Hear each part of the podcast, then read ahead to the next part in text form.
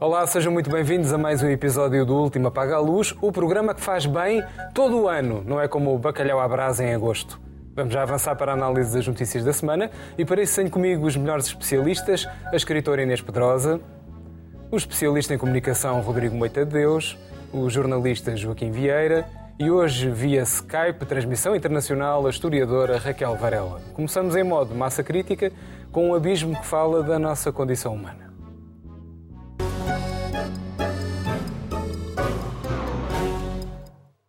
É natural que a esfera mediática esteja tomada pelo horror da história da menina de 3 anos, morta esta semana. Jéssica Biscaia estava sinalizada pelas autoridades desde que tinha apenas um mês. Na altura, o Núcleo Hospitalar de Crianças e Jovens em Risco de Setúbal sinalizou-a por considerar que a criança estava, e vou citar, exposta a ambiente familiar que poderia colocar em causa o seu bem-estar e desenvolvimento. Infelizmente, esse ambiente levou ao pior dos desfechos e em casos como este, que está a ser investigado pela Polícia Judiciária, a interrogação vem sempre à tona. Há um lado cruel na natureza humana. Joaquim. Boa noite. Uh, há um lado cruel na natureza humana. E depois as, uh, os seres humanos, quando crescem em comunidade, quando crescem num ambiente civilizado, quando são formados pelos pais, pela sociedade à sua volta, aprendem certos valores. Eh, e, portanto, podem se tornar não cruéis. Eh, mas a crueldade pode coexistir com a não crueldade. Basta olhar para que há uma a larga escala para os, eh, as barbaridades que são cometidas pelas tropas russas na Ucrânia, por exemplo, com assassínio de civis, chacinas, violação de mulheres, até de crianças, bombardeamentos de alvos civis e tudo isso. E depois há as pessoas que são indiferentes e a indiferença ao mal e ao, crime desta natureza é também, de certa forma, uma cumplicidade. Uh, até pessoas que protestam porque há violência demasiada que é transmitida pelas televisões, não deviam estar sempre a mostrar aquilo. Já sabemos que as guerras têm toda essa consequência e tudo isso, portanto, passam outras coisas que não isso.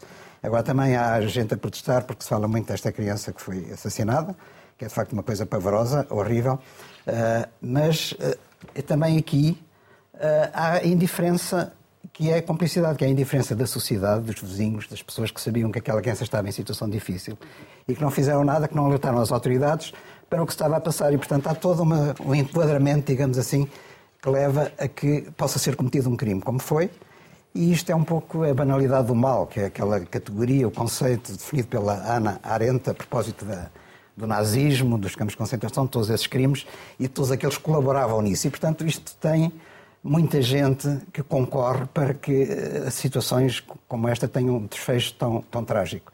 Não, e a história das crianças desprotegidas, infelizmente, na nossa sociedade não é um caso único, porque ainda há dois anos tivemos o, eh, o caso da, da, Valentina, de 9 anos, que foi assassinada uh, pelo, creio que, pela família em Peniche, não é? E agora temos uma repetição também desta situação. Uh, e depois há também uma outra coisa que é absolutamente chocante quanto a mim, que é as obrigações que o Estado tem de proteger quem é que, uh, pessoas que estão desprotegidas, e não só crianças. Eu faço aqui um paralelismo também com a violência doméstica. Porque também na violência doméstica há muitas situações que são sinalizadas, as autoridades estão ao corrente, sabem, uh, e, no entanto, nada é feito para proteger aquelas mulheres uh, e elas acabam por ser assassinadas. Isso acontece com uma certa uh, frequência, uhum. que é uma, uma situação absolutamente chocante.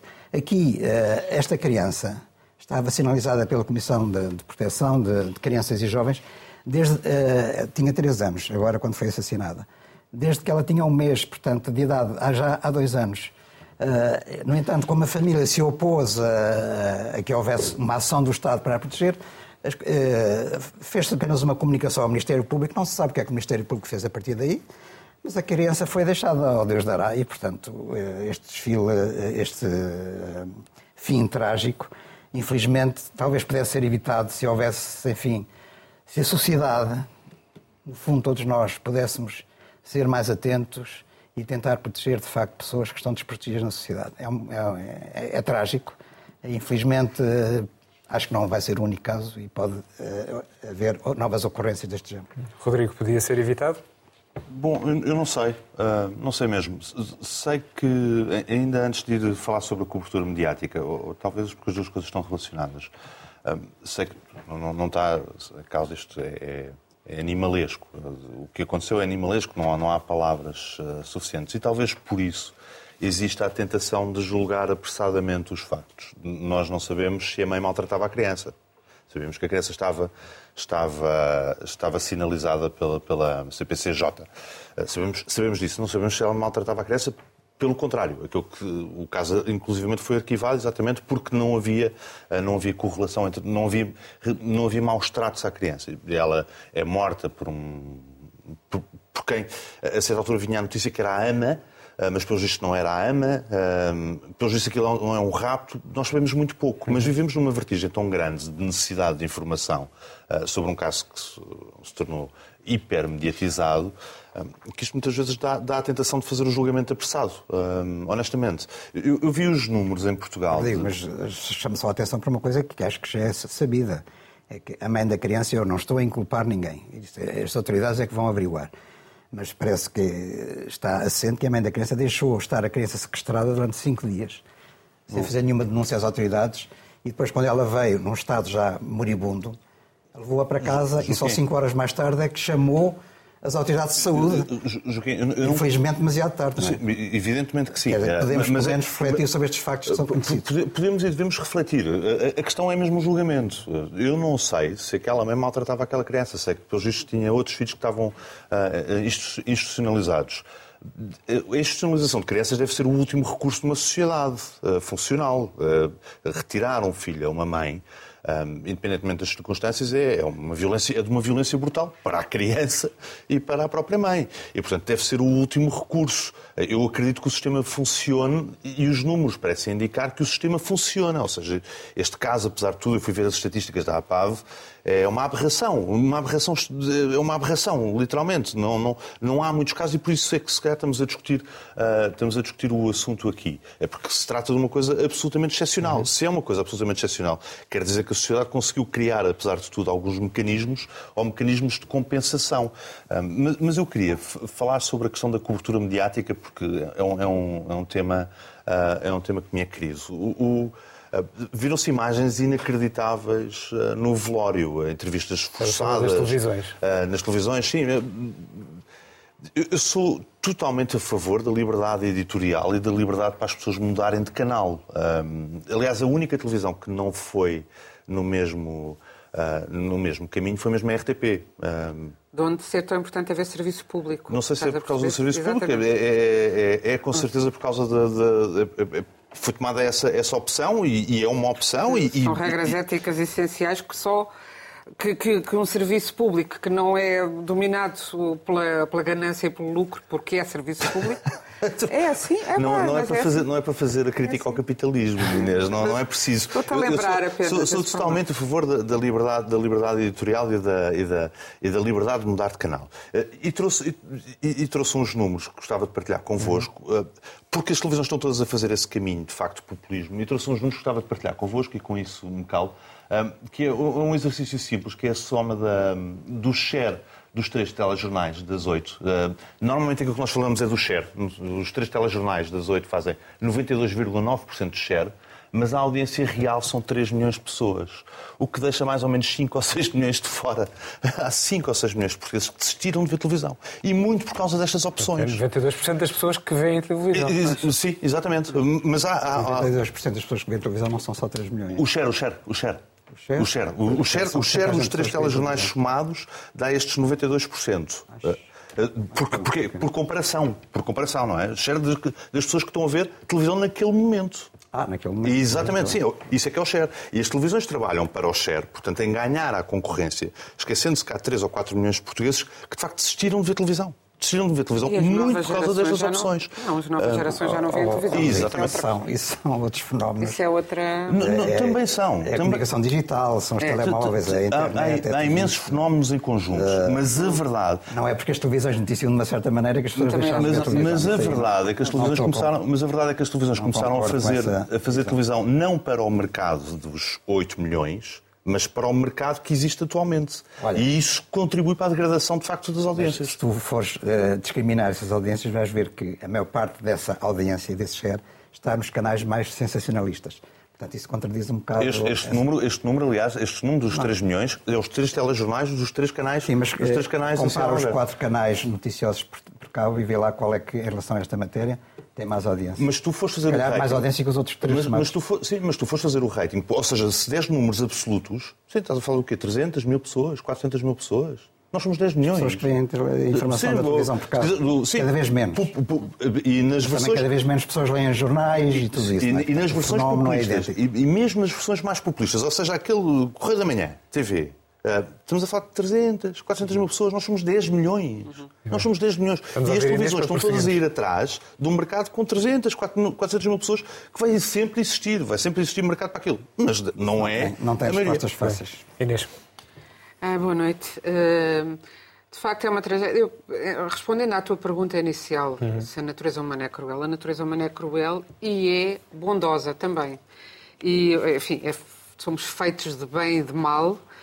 E eu, eu penso que, por muito ter- terrível que seja este caso e outros casos, este que o Joaquim estava a evocar, da Valentina, eu lembro-me de vários outros e, de facto, são marcantes pela violência ao longo da minha vida e alguns até que passei para ficção, precisamente, e que são, que, infelizmente, são demasiado reais, eh, parecem ficcionais de tão brutais que são, com crianças e normalmente com meninas.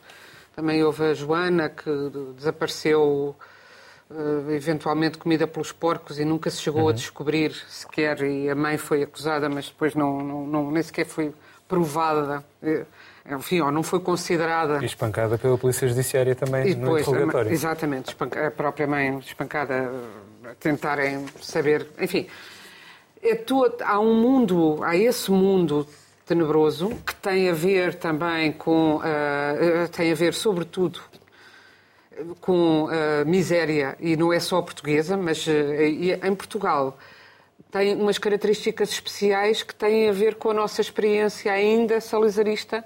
Não, no- não o crime em si, o crime em si é, bastante. De resto, fazendo uma busca dos últimos crimes, encontrei imensos em português no Brasil. Muito, bem, sei que o Brasil é muito maior, mas muito, muita violência sobre crianças, muito, muitos assassínios de crianças às mãos dos próprios pais. Infanticídio? Sim, sim, sim. Eh, infanticídios imensos, pais e mães, etc. Agora, não devemos esquecer que isso é, por cada eh, pai, mãe ou família, eh, independentemente neste caso, até parece que, e aí o, o- o Rodrigo estava a fazer bem essa ressalva, a criança não foi, quer dizer, pode haver uma cumplicidade da mãe, eu acho que até houve uma cumplicidade da mãe, embora uma cumplicidade complicada, porque a mãe estava sob coação também, Pois. enfim, vamos apurar, mas a criança foi, eh, foi, entre- foi, foi eh, raptada quando eh, estava com a mãe, foi raptada e, portanto, não, não terá sido uma responsabilidade direta, pelo menos da mãe. Mas seja como for, por cada família que destrata, que não trata, etc., eh, por cada mãe ou pai destes, há mil ou, ou dez mil eh, bons pais e mães. Ainda esta semana, também na RTP, vi uma reportagem que muito me impressionou, chamada Viver com 700 euros, sobre uma heroína, uma verdadeira heroína, chamada Ana Paula Carvalho, que é uma auxiliar de cozinha, que vive sozinha com o filho em condições muito degradantes e que a Câmara de Lisboa considera que ela não tem as condições, porque por um lado não é de classe média para aceder aos- ao- à, à renda que, que a Câmara oferece à classe média, por outro lado não é tão é pobrezinha pobre. Que tenha os subsídios social. dos mais pobres e ela tem uma vida completamente desgraçada em E que vive trabalha. em função do filho, trabalha seis dias por semana, seis dias por semana. Nós estivemos aqui a discutir os quatro dias há pouco tempo. Seis dias pelo salário mínimo e, portanto, essa é uma heroína do amor de uma mãe por uma criança e que é a norma. É o amor dos pais pelos filhos. Ah, pois aqui, há a falha da CPCJ, claro que houve. De- Deixa-me acrescentar, porque é de facto muito perigoso. A pobreza não pode ser pretexto para se retirar filhos.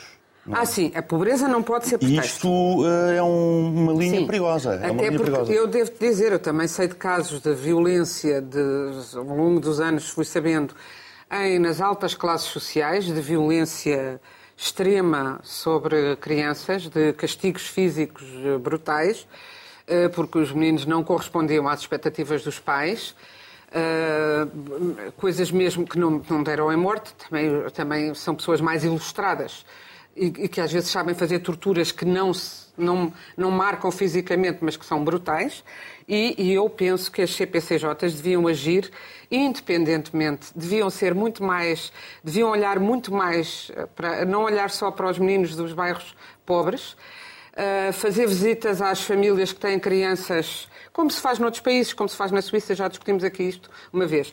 Aparecer de surpresa e ver o que é que se passa nas casas para ver se há. Uh, saber, as pessoas saberem que têm filhos e que eles estão a ser. Uh, uh, os maus tratos estão a ser vigiados, a possibilidade de haver maus tratos está a ser vigiada, isso nunca acontece. E aqui não aconteceu, aconteceu ir para o, para o, Ministério Público e desaparecer misteriosamente, mas eu também acho que aqui há uma lei, já tenho falado disto ao longo dos anos, o próprio facto de a Comissão de Proteção de Crianças e Jovens, que age e vê que há um perigo, quando sinaliza, só pode agir se os pais autorizarem, é um contrassenso. Portanto, tem de, agir, tem de ter meios, uh, tem de ter autoridade para agir de imediato, agir no sentido de acompanhar aquela criança no dia a dia ver o que é que se passa. Para evitar estas coisas, o mesmo com a violência doméstica, 40% das mulheres que são assassinadas tinham sinalizado, tinham pedido ajuda. E, portanto, eh, agora, eh, para concluir, o tratamento mediático já aqui foi abordado. Eu não queria tanto falar de tratamento mediático, mas também da nossa falta de cultura uh, comunitária, que faz com que o, o a população uh, da, da, à, volta do, do caso tenha desrespeitado completamente o velório e o funeral da menina sem ter a noção de que é um momento de que por, por, muita raiva que se possa ter, é o momento de prestar homenagem à criança, de prestar, ter um silêncio, um respeito, mas significa que essas pessoas não têm respeito por si mesmas. O que se passou ontem no velório, hoje no funeral, eh, com fúria mais ou menos justificada com a mãe, mas o que é curioso é a mãe não foi, não, não foi, não conseguiu sequer sair do carro funerário para acompanhar o, o, o enterro propriamente dito da, da criança. E, no, e começaram a atacar o carro funerário de tal maneira que ele se foi embora antes do fim, do, antes do, fim do enterro e essa multidão que tinha ido ao enterro foi a correr atrás da mãe e insultá-la. Portanto, interesse pela menina, zero. Homenagem à menina, os balões lá ficaram sozinhos, zero. Ficaram meia dúzia de familiares e isso diz nós como povo, um povo infantilizado, que continua 50 anos depois a agir de, de uma forma diminuída e diminutiva e que é um Portugal do medo que também descreveu o José Gil neste livro, o Portugal do medo de existir. Está aqui tudo, aquilo, a tragédia vamos, social a que a gente assistiu. Vamos ao Portugal visto de fora. Raquel, Sim. como é que viste o caso? Olá a todos. Bem, obviamente horrorizada. eu gostava talvez de deixar meia dúzia de notas. Uh, o, dizer que eu concordo com o Rodrigo, embora eu não tenha nenhum nenhum, nenhum conhecimento um, do ponto de vista estatístico.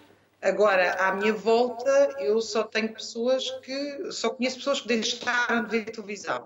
Evidentemente que podem dizer que tem a ver com a minha bolha, com as minhas relações familiares e profissionais, mas uh, são, são, pessoas. Uh, eu diria que nos jovens é muito mais o caso de haver acesso a outro tipo de uh, entretenimento, etc.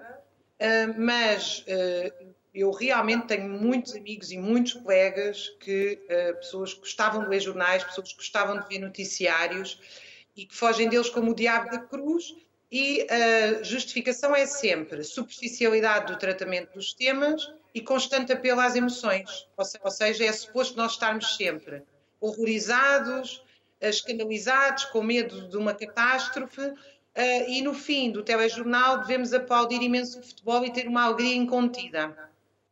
Evidentemente que eu quero deixar aqui também a minha palavra de apreço à RTP, porque aquilo que foi feito no funeral uh, desta criança não é feito em funerais quando morrem políticos, intelectuais e pessoas de outras classes. Ou seja, uh, há de facto um grupo de jornalistas que acha que pode invadir funerais, um funeral destes, que é um funeral de gente pobre, retratada como monstros, e, portanto, é uma atitude de classe. Há classes sociais que ainda têm direito à privacidade, independentemente de não, de, do que é que estes setores fazem. A minha segunda nota tem a ver com a questão da natureza humana. Eu acho que há natureza humana, há história, há conjuntura, a nossa natureza é selvagem. E, portanto, não existe uma coisa de natureza humana. Isso, na verdade, é um contrassenso. Nós, a partir do momento em que nos humanizamos, intervém a cultura, intervém a educação, que é justamente para acabar com a nossa, com grande parte da nossa dimensão selvagem, uh, não toda, enfim, não tenho tempo agora a desenvolver isto, uhum. mas essencialmente nós criamos conjunturas uh, protetoras ou conjunturas de violência. Evidentemente que me parece que há aqui uma dimensão, a violência, ela também é policlassista, embora atinja diferentes níveis consoante a classe social das pessoas. A Agatha Christie fartou-se de retratar a violência entre as classes altas britânicas, mas nós assistimos aqui a uma mistura de pobreza que, é, que vai além da pobreza material, uma pobreza espiritual. Eu não sei o que é que está na cabeça de uma pessoa que vai a uma bruxa isto tomando como certo aquilo que é dado nas notícias. Porque hum, as pessoas, quando vão à igreja, que eu não vou, eh, eu diria que a maioria delas sabe que está perante uma parábola. Uh, o vinho não, não, se vai transformar em hemoglobina. Um, há aqui uma dimensão de, um, de insólito. E depois, claro, a segunda parte disto é o macabro, que me parece completamente fora da realidade. Quer dizer, é, é realmente uma realidade que eu desconheço e que implica não só uma grande pobreza material, parece existir, mas uma uh, evidente uh, pobreza uh, espiritual grandes dimensões. Muito bem. Um, eu, eu acho que uma das das notas interessantes para nós pensarmos este caso não é mostrar imagens horrorosas, é nós tentarmos perceber as coisas. Não é por nós mostrarmos imagens que vamos perceber melhor as coisas. Quando se mostraram os corpos do massacre de Butcha, os próprios médicos ucranianos disseram que só podiam dizer alguma coisa passado dois meses. Quer dizer, esta ideia de que nós temos que estar 24 horas por dia em cima das coisas e por estarmos a ver as coisas, vamos passar a compreender as coisas, não é de todo verdadeira. Muito bem. Agora, nós podemos tentar compreender ainda que seja um bocadinho especulativo. Eu liguei a um amigo meu, psicólogo, e eu não estou a dizer que isto é uma boa explicação, atenção, para mas liguei até para preparar o programa e tivemos, de, desculpa, tivemos uma conversa muito interessante sobre uh, será que quem comete uma, um ato destes é uma pessoa com problemas psiquiátricos, quem mata e tortura uma criança assim, mas há muitos torturadores que não têm problemas psiquiátricos e, e, enfim, ele desenvolveu isto. Eu não sei se tem alguma coisa a ver com este caso, só estou a dizer que era um ângulo que nos podia ter. Quando nós, porque nós estamos ansiosos para falar sobre este caso, a sociedade quer falar sobre este caso porque está horrorizada, e ainda bem que está horrorizada, e eu concordo inteiramente com ele, porque cada situação destas há milhões de situações em que os pais fazem sacrifícios para cuidar das crianças. Mas eu acho que valia a pena nós pensar o que é que leva, uh, o que é que leva a este grau de maldade dizer, o que é que está na origem disto, o que é que pode ajudar a compreender, jamais a justificar, porque compreender é também evitar no futuro. Muito bem, vamos então ao nosso. Obrigado, Raquel. Vamos então ao nosso segundo tema da semana com o Extra Extra.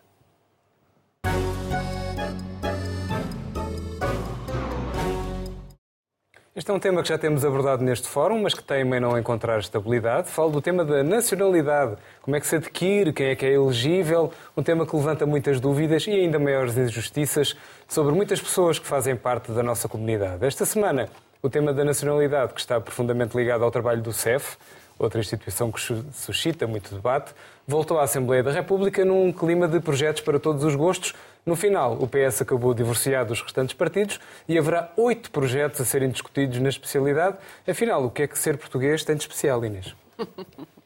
Olha, eu até trouxe este livrinho do Teixeira de Pascoais, antes que seja cancelado, deve estar para ser chamado Arte de Ser Português. Portanto, ser português parece que é uma arte. Segundo o Pascoais, que é um enorme escritor português, esta é a coisinha mais fraquinha que ele escreveu. Mesmo assim, tem umas, umas coisas vibrantes, assim, uns, umas eh, iluminações fantásticas sobre a humanidade e a condição humana. Mas tem também, diz que os portugueses são misto de raça ariana e raça uh, semita, e depois fala da raça, raça, raça, raça, raça. E uh, não, não, há nada de especial em ser português, a não ser para quem é, não é? Nós gostamos sempre da nossa terra, da nossa, dos nossos hábitos, nossa... isso é um país super antigo. Uh, nós costumamos dizer temos complexo de inferioridade e o Eduardo Lourenço lembrava bem que temos é um complexo de, de superioridade, uh, que, não tem, que temos um. Pensamos sempre. Uh, um excesso de identidade, não era um complexo. Em vez de termos uma falta de identidade, temos um superávit, um excesso de que é que é português, de pensar a própria Portugalidade de uma maneira que nem todos os, os, países pensam na sua identidade nacional dessa, dessa forma. Aqui não é essa a questão, aqui a questão é uh, porque é que interessa ser português. O Abramovich interessava ser europeu, um passaporte europeu. Ser europeu, apesar de tudo o que se diz de mal da Europa, Parece-me que ainda é a coisa mais interessante que acaba de ser no, no, no, mundo, não é? Do ponto... E, portanto, o que é que se. Houve a ideia de Passos, do governo Passos Coelho de fazer a reparação histórica aos uh, judeus que foram expulsos eh, de Portugal, e de facto foi um momento terrível da nossa história. E eu, desde essa altura, que me pergunto quando é que fazemos a reparação histórica aos africanos que vieram para cá escravizados e que foram obrigados a ser portugueses, escravos dos portugueses, e, portanto, para haver uma reparação histórica, eu sou totalmente a favor das reparações históricas, mas, para já, que sejam, o que é muito difícil, quanto mais para trás, mais difícil é, que haja provas, e, portanto, como não há provas, tem de haver ligação, uma ligação qualquer, dessa pessoa ao país de, que, de qualquer ser nacional. Portanto, eu acho, e essa é uma das questões que esteve agora em debate. Aliás, Sim. esse assunto vai para a Comissão e é. Uh, mas, sobretudo, eu, que sou completamente uh, pró-semita, ou seja, não tenho nada, de, nunca tive, antes pelo contrário, tenho muitas acusações de ser muito pró-judaica, mas sou muito pró-justiça, de uma forma geral, acho, e, e não percebo porque é que há essa, há essa reparação histórica à expulsão dos judeus e um povo que foi escravizado durante séculos em Portugal e não só, não há essa, a mesma reparação. E uh, o que eu posso dizer é que uh, também não, não percebo assim, as chinesices de não se querer dar a nacionalidade, e acho muito bem, às pessoas que nascem em, em solo português.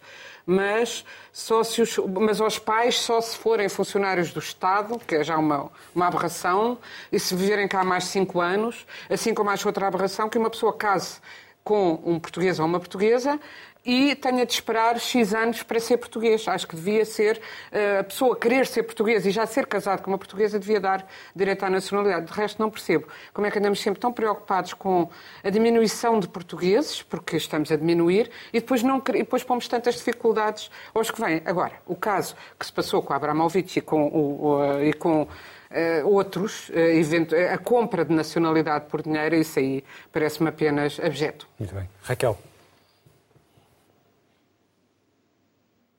Alô, Raquel, estás à escuta? Hum, eu, eu penso que.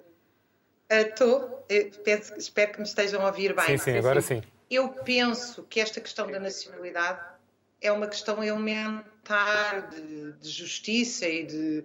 Uh, de facto, quer dizer, primeiro, aquilo, eu penso que aquilo que a Inês referiu, que é há aqui uma procura de uma nacionalidade portuguesa que também funciona como um passaporte de acesso à União Europeia, não é? Portanto, uma europeia, não é? Portanto, uma livre circulação dentro da União Europeia.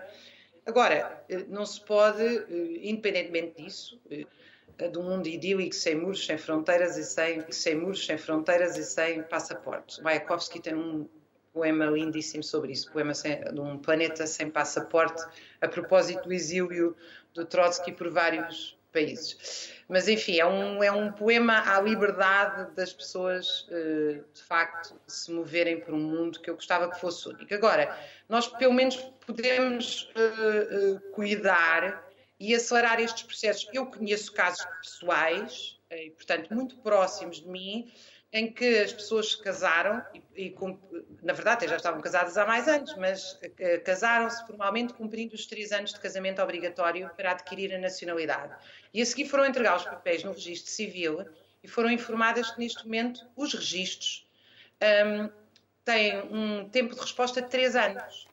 Ou seja, quando as pessoas cumprem os requisitos, ficam à espera da, da burocracia durante três anos, o que eu achei achei completamente, quer dizer, eu estava presente quando nos foi, quando nos, uh, uh, quando informaram uh, disso, e fiquei completamente atónita, mas o que me fez lembrar, passa, passa a piada, Uma vez eu estava a dar aulas numa universidade no Brasil que tinha uma casa de banho com um letreiro que levava meia hora a ler a dizer aqui podem entrar gordos, magros, homossexuais, lésbicas, heterossexuais, de esquerda, de direita, uma casa de banho inclusiva. E a casa de banho estava sistematicamente estragada e não funcionava.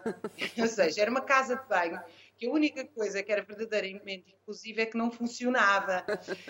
Um, e eu acho absolutamente incrível que nós estejamos sistematicamente a discutir se ampliamos a lei da nacionalidade, o que é que é e como é que deve ser feita, etc. Quando a simples comunicação entre repartições, funcionários públicos para dar resposta aos assuntos, encaminhar papeladas que as pessoas levam anos a recolher, isto não funciona.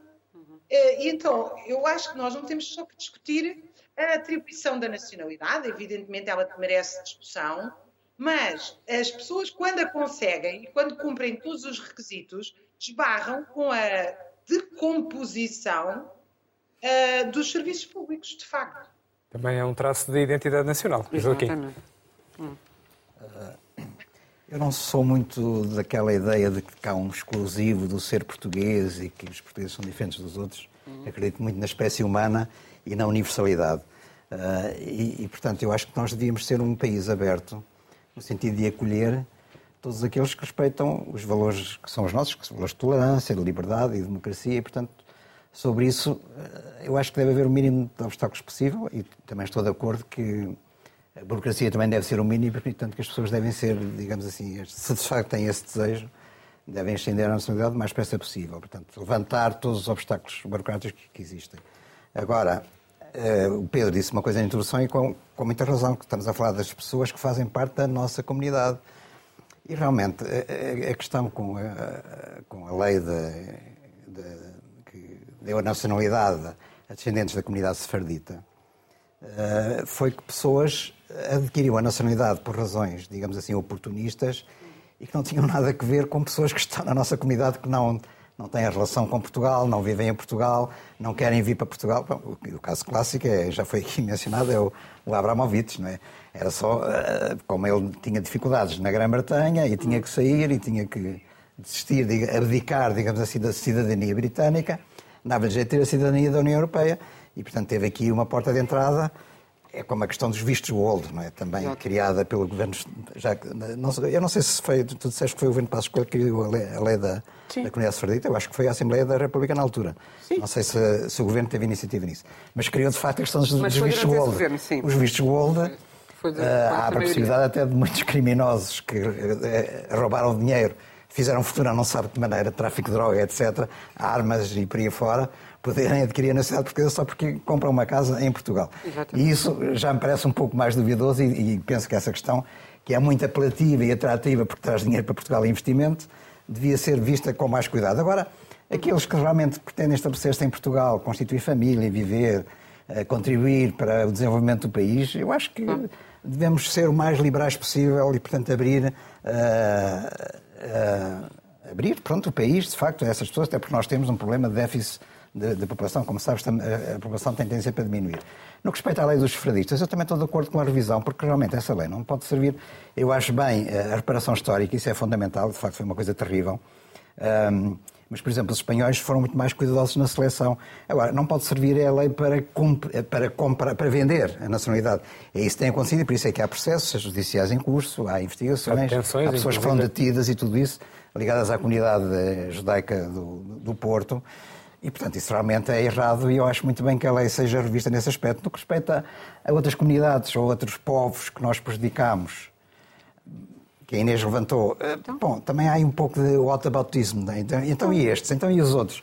Não, mas Vamos por partes, pronto, quer dizer, o facto de termos reparado uma injustiça histórica não quer dizer que mais ah. tarde não podemos trabalhar nas outras, reparar dizer, as outras injustiças sim, históricas. Mas os forem... outros não, porquê? Não, as circunstâncias são diferentes, mas eu, aí não é questão de dar a nacionalidade, não é? Embora eu acho que foi cometido sim. um erro, que é muita gente que vivia em África, no tempo da independência, eh, nas antigas colónias portuguesas, uhum. tinha direito, quanto a mim, a adquirir nacionalidade portuguesa, mesmo de origem africana, e isso não foi, não foi concedido. Isso aí acho mal. Uh, e os que vieram para cá se, à força, se, foram se é portugueses é possível. à força. Agora, já agora... Sim, mas o que é que podes fazer em relação a essas pessoas? Podes, acho bem, acho bem que a gente Podes fazer o mesmo que faz Tens que fazer aquilo aos... que é possível do ponto de vista histórico, aos não é? Uh, os sefarditas, uh, os sefarditas, quer dizer, os, os, judeus que viviam em Portugal, aliás, em Espanha, primeiro, a expulsão começou em Espanha, depois em uhum. Portugal, era mais a questão da conversão forçada, mais do que propriamente uma expulsão. Uhum. Uh, mas é um, um, contexto muito particular e, portanto Quer dizer, não há um paralelismo absoluto com outras situações históricas, que são ligeiramente porque, diferentes. Porque é, são mais... Têm que ser abordadas também de uma forma diferente. Porque são maiores, deixa, são deixa mais vastas. Só para dizer que, bom, nós estamos a falar aqui, estamos muito centrados no caso do Abramovich, não é? E, onde houve detenções e o, o caso está a ser uhum. investigado. O facto de alguém ter sido detido significa que a lei funciona, não é que a lei precisa de ser revista. Porque é nós estamos a pensar numa coisa ao contrário. Não, é? se, não mas ela já foi independentemente, independentemente Sim, mas só, só funcionou quando quando houve esta história com a da guerra. Isso falou do Abramovich. Não, mas funcionou... no meio disto tudo, no meio disto tudo, há mais não sei quantos dos fredistas que, que tiveram a nacionalidade. É compraram, digamos assim, entre aspas, a nacionalidade e, e já a têm e não, e não, é, não é nacionalidade, é o visto. É, é, é, relativamente, é relativamente diferente. Ou seja, não sei se é o visto. É o visto, é o visto, é o visto. Eles só depois. O só, visto é do visto gold. Só, é o visto gold. E só muito mais tarde é que depois podem se candidatar à nacionalidade. É, é diferente. É o, eles, têm, eles têm essa separação. Uh, estou a falar dos vistos gold, concretamente. Não, eles não, têm acesso à nacionalidade. Estou a falar da lei dos sefardistas. É? Sim, na questão dos sefardistas, aí têm direito à nacionalidade portuguesa, como há, outros, há outros casos em que também têm. O Abramovich é isso. O Abramovich é, é, pelos sefardistas, não, não tem a ver com, com os vistos gold. Mas, mas para dizer, Aine, eu concordo completamente com, com, a ideia da correção histórica. Um, e, e, a história da, da, lei da nacionalidade tem, é bastante engraçada porque vem exatamente do período revolucionário. Ou seja, é uma das grandes injustiças do período pós-revolucionário, que foi basicamente excluir todos os cidadãos que, tenham, que tivessem nascido, uh, que tivessem nascido nas, nas ex-colónias do acesso à nacionalidade portuguesa, ah, mesmo aqueles que cá se encontravam. Claro. Isso foi tentado, eles tentaram reparar isso agora. Eram todos, eu acho que os brancos não eram excluídos. Os, os brancos não foram. Ah, pois, pois, pois. está. Claro. É, exatamente, sim, sim, sim. sim, sim, sim. É, é, é. Racista. É, é um, eu não sei, eu, eu, eu, não, eu não sei se, se houve racismo. Estou agora a defender o período pós-revolucionário, porque a lei é de 81. Não sei se foi uma questão de racismo, se foi para impedir um êxodo para, para Portugal. Ou seja, foi uma maneira que eles arranjaram de travar uh, futuras não ondas migratórias. Não toda a gente de uma vez. Uh, porque não, queriam, não, porque não os queriam. Uh, não é? só vieram os brancos. É, Portanto, só vieram os brancos. Claro, foi... não é racismo. Não, só... não, não, Inês, eu não estou... É uma organização, digamos. Sim, é uma, é uma forma de impedir um... não, não, eu não acredito que a motivação tivesse sido racista. Não, não, não. Atenção, estou a pôr-me na, na cabeça do, dos governantes e dos, dos políticos dos partidos que estavam lá na altura. Ninguém, ninguém se acha racista, nós já sabemos. Não, não, Inês, mas, Inês pensa, pensa só na questão do êxodo, que em vez de um milhão de retornados, terias 3 ou 4 milhões. Uhum. E o país provavelmente não aguentaria. Olha, soldados, fossem brancos, fossem pretos, fossem amarelos. Os africanos que combateram para o exército português. Uh, houve imensos... ficar nas colónias e, foram massacrados. E foram massacrados. Mas eu não estou a defender. Atenção, mas espera aí. Eu não estou a defender, eu não estou a defender aquilo que, estou feito, aquilo que foi feito. Aquilo que eu estou a dar é uma contextualização histórica. Ou seja, porque é que isto. É assim, a verdade é que a seguir não corrigiram. E a coisa mantém-se. Ainda hoje, mesmo nesta última revisão da lei, que julgo que entrou em, vigor agora dia 15 de abril, já abrem uma exceção para todos aqueles que tenham nascido nas ex-colónias e que 25 de abril de 64 residiam em Portugal há, menos, há pelo menos há 5 anos. Portanto, já é uma exceção que estão a abrir. Mas sim, mas isto devia ser. não faz sentido. Problema. É, o país acha que é especial, não é? Nós achamos que somos especiais. É, achamos que as pessoas querem ser portuguesas por causa de Portugal, não é por causa claro, do, da, da União Europeia. Ponto. Ponto. Ou pelo menos em 80% dos casos é por causa do. E, portanto é, geramos e criamos dificuldades. São dois assuntos diferentes. É a questão da nacionalidade, mas isto também é aplicado aos certificados de residência, que é um problema, porque qualquer migrante que venha cá para para trabalhar. e o número atingiu, acho que são 771 mil estrangeiros registrados em Portugal, portanto, estes são os oficiais. Portanto, nós devemos estar a falar de Fora os que, como a Raquel estava a dizer em relação aos casamentos, e eu conheço muitos casos em relação ao trabalho, que estão com entrevistas marcadas para daqui a dois para anos. Daqui a dois anos. Sim, é sim, é sim, o sistema não funciona. Todas as semanas de aderir a isto até ver se. E, porque eles não têm capital, não, não conseguem se queixar porque estão cá ilegalmente, oficialmente estão cá ilegalmente, muito embora uh, não, não há Estão irregulares. Eles estão irregulares, não exatamente. ilegais, estão irregulares. Mas pediram a entrevista, estão irregulares. Ah, e se fizerem os descontos para a Segurança Social, então aí estão uh, semi-irregulares, que é uma coisa extraordinária. É, deixa, o Estado para receber dinheiro recebe de qualquer lado. Exatamente, recebe de qualquer lado, não há problema. Ele Só continua é ilegal, difícil, mas é o Estado português recebe o dinheiro. Não, isso não há, isso não está em causa, não é? Mas é muito difícil arranjar patrões que te deem contrato é, quando não estás é, regularizado. É verdade, ah, pois, pois é, complicado. É a economia clandestina, é o que e, tem dado. E, e porque muitas vezes há a dúvida se é sequer legal contratar uma pessoa que está sim, à espera sim. de uma entrevista sim, sim. para o CEF. E é. E é porque a situação lá está, é irregular, pois. não é ilegal. Pois. Mas isto é uma é, é, um, é, um, é, um, é um tema é um tema fascinante. Sim, sim. Para, dizer que nós vamos outra vez rever a lei da nacionalidade e não vamos tocar nestes pontos absolutamente essenciais, que é, por exemplo, a questão a questão do, dos países do, das ex-colónias portuguesas e não e vamos estar aqui outra vez a tentar abrir aqui uma exceção e sem resolver o problema de base que é o problema do sistema e o sistema não funciona e isso vê-se no, no, no acesso às residências, às atribuições das residências e à questão da nacionalidade. Muito bem, será com certeza um tema a voltar aqui. Agora vamos numa velocidade mesmo sideral, às gordas, com as manchetes da semana.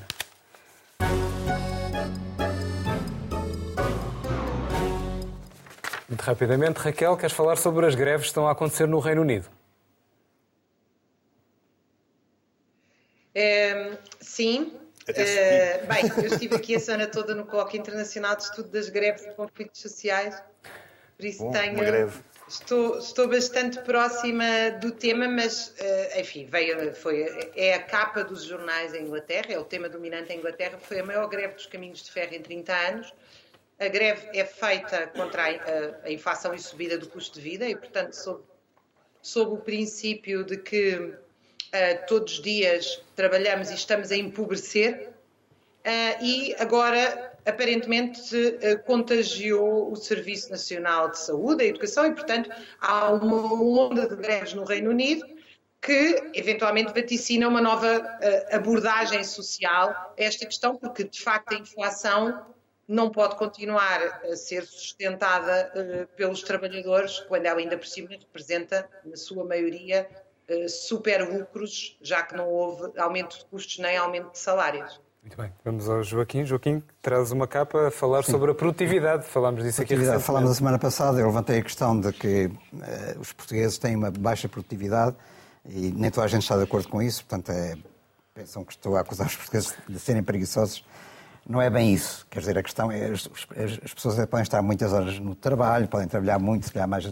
E há setores, como por exemplo no setor da saúde, foram importantes, fundamentais até para eh, salvar o Serviço Nacional de Saúde durante a pandemia, mas agora, na média, eh, de facto, a produtividade é baixa de Portugal. Isso, houve um estudo que foi divulgado esta semana pela Fundação José Neves, está aqui noticiada no Diário Notícias terça-feira, está da nação produtividade mais longe da média europeia, além de que o salário só sobe nos menos qualificados. Também é uma coisa curiosa, mas isso é um problema, é um problema à parte, não é? É outra coisa.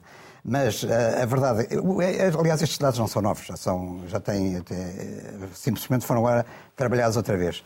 E de facto, Portugal tem vindo a afastar-se da média europeia, quer dizer, há mais produtividade na Europa e Portugal menos, e portanto, está, neste momento estamos em sexto lugar a contar do fim. Atrás de nós estão a Grécia e mais quatro países do, do leste europeu.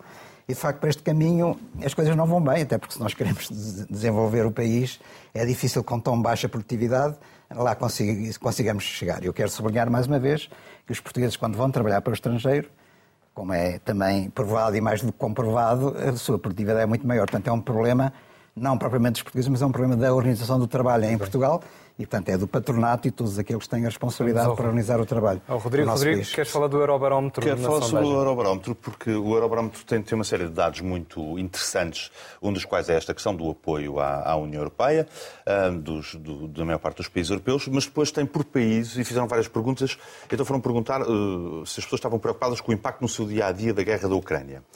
E então há um resultado absolutamente magnífico, que é os portugueses estão 4% mais preocupados que o resto dos europeus. Estão acima da média da União Europeia. Portanto, o país mais ocidental da União Europeia, mais longe do conflito, menos dependente da economia russa, é também um dos países mais preocupados com o impacto no dia a dia da guerra. Eu queria dar os parabéns, de facto, aos nossos governantes, porque têm este talento extraordinário de conseguir explicar aos portugueses que primeiro meteu-se o Covid, agora meteu-se a guerra, e há sempre uma desculpa qualquer para tudo. Agora é a Ucrânia e o Putin. É fantástico.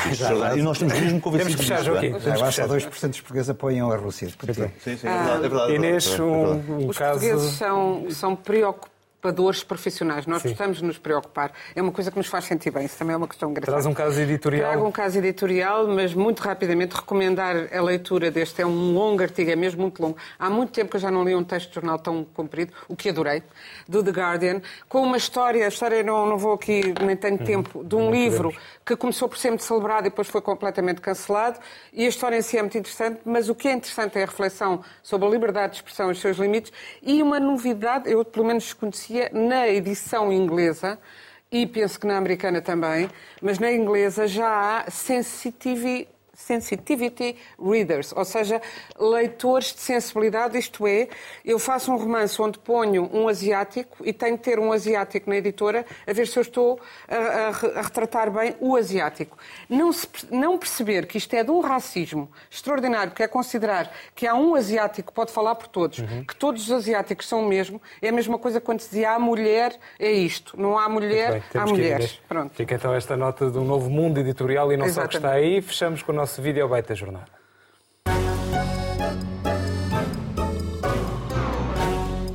No verão há muitas toxinfecções alimentares coletivas.